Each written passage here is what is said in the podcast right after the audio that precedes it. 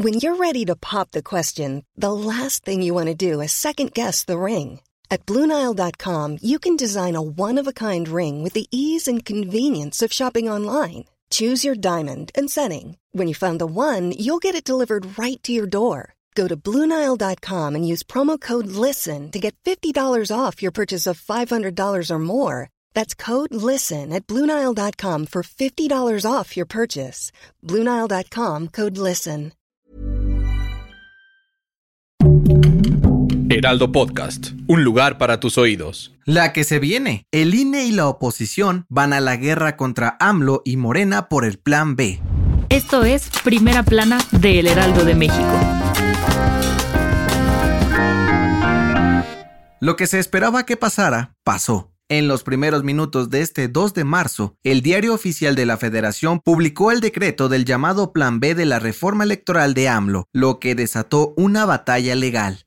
Sí, ante este madruguete, el Instituto Nacional Electoral y los partidos de oposición, PAN, PRI y PRD, ya presentaron impugnaciones ante la Suprema Corte de Justicia de la Nación para que la declaren inconstitucional, pues aseguran que es antidemocrática. Y es que, por si no lo recuerdas, el famoso Plan B de López Obrador básicamente propone reducir el personal del INE y desaparecer juntas distritales, entre otras cosas, para disminuir su presupuesto con tal de que la democracia del país sea más barata. Sin embargo, para el consejero presidente Lorenzo Córdoba, esta reforma reduce las capacidades del INE para garantizar que las elecciones se lleven a cabo sin problemas, por su parte, AMLO aseguró que su plan B no afecta en nada al órgano electoral y dijo que es posible que la oposición logre echarlo abajo, pues la mayoría de los magistrados y jueces son del bloque conservador. Ante esto, el presidente nacional de Morena, Mario Delgado, advirtió que su partido está listo para defender con uñas y dientes la reforma ante la oposición e hizo un llamado a la Suprema Corte para que actúen imparcialmente.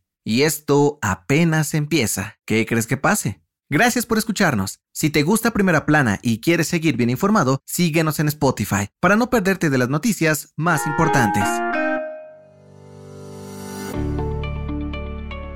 Desde hace algunos años, muchas empresas han decidido mover sus operaciones al norte de México para aprovechar la cercanía con Estados Unidos, aprender de su cultura de trabajo y acortar las distancias para exportar productos o servicios más fácilmente, lo cual es conocido como nearshoring. Pero esta estrategia no solo ha funcionado para cientos de empresarios, y es que la industria inmobiliaria también ha salido ganona, principalmente en los municipios fronterizos. En la entrevista exclusiva para el Heraldo de México, el fundador de la startup mexicana Morada 1, Diego Llano, dijo que gracias al nearshoring, las rentas de viviendas e inmuebles de uso comercial han aumentado considerablemente. En este sentido, aseguró que si bien los precios de las rentas han aumentado entre 20 y 30% en toda la zona norte del país, estas seguirán aumentando, principalmente ocupadas por jóvenes que no se atan a vivir en un solo lugar por mucho tiempo. ¿Te animarías a hacer lo mismo?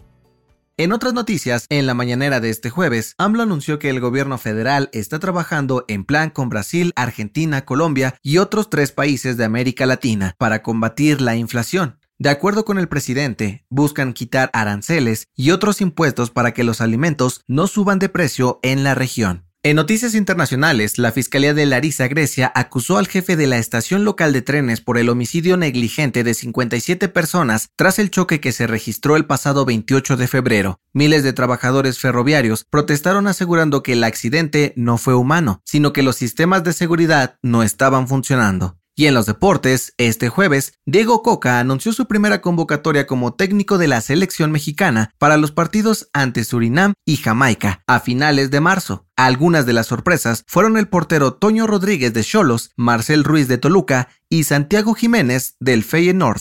El dato que cambiará tu día.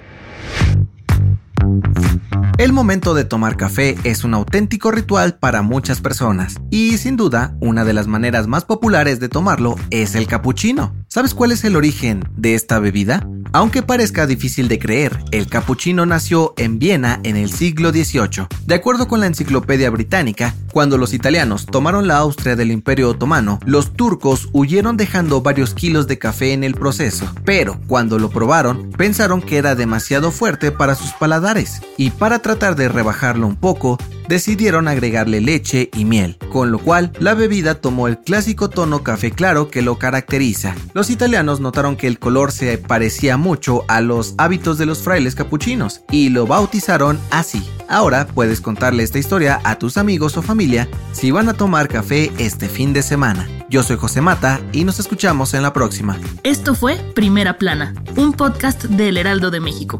Encuentra nuestra Primera Plana en el periódico impreso, página web y ahora en podcast. Síguenos en Instagram y TikTok como El Heraldo Podcast y en Facebook, Twitter y YouTube como El Heraldo de México. Hasta mañana.